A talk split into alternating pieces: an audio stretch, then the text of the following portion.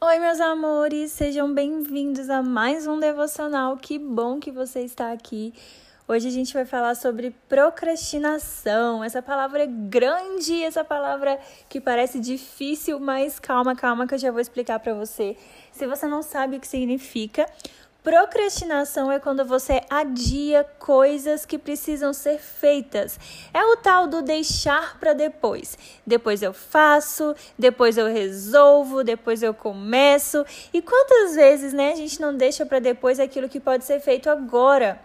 Amanhã eu faço.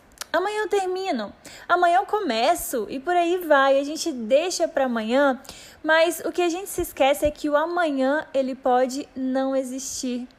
Qual o problema em tudo isso, gente? Que na maioria das vezes, quando a gente se dá conta, a gente já está com um monte de tarefa adiada, com uma lista enorme de coisas para fazer e a gente começa a deixar de lado aquelas coisas que deveriam ser prioridades na nossa vida. A procrastinação é algo muito sério. Ela pode prejudicar de forma significativa a sua vida espiritual. Porque quando Deus, né, ele deixa de ser uma prioridade, quando o seu relacionamento com ele deixa de ser a sua prioridade, que as coisas começam a se complicar.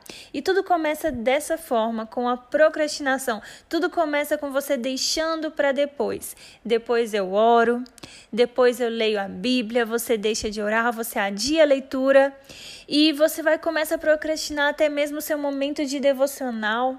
Você não consegue fazer disso um hábito, né? Ah, eu vou fazer de manhã. Não consegui, não, tudo bem, à tarde eu faço.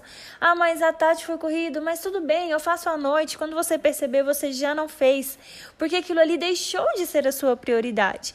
Porque a gente só vai procrastinar com coisas que não são mais nossas prioridades, porque aquilo que é prioridade a gente não faz isso. A gente não deixa para depois, a gente faz na hora.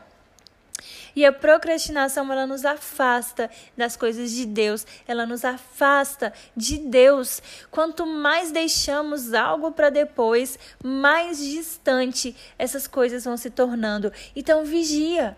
A palavra de Deus vai nos dizer lá em Provérbios, capítulo 27, versículo 1: Não se gabe do dia de amanhã, pois você não sabe o que este ou aquele dia poderá trazer. E foi o que eu disse para você lá no início: você não sabe se o amanhã irá existir.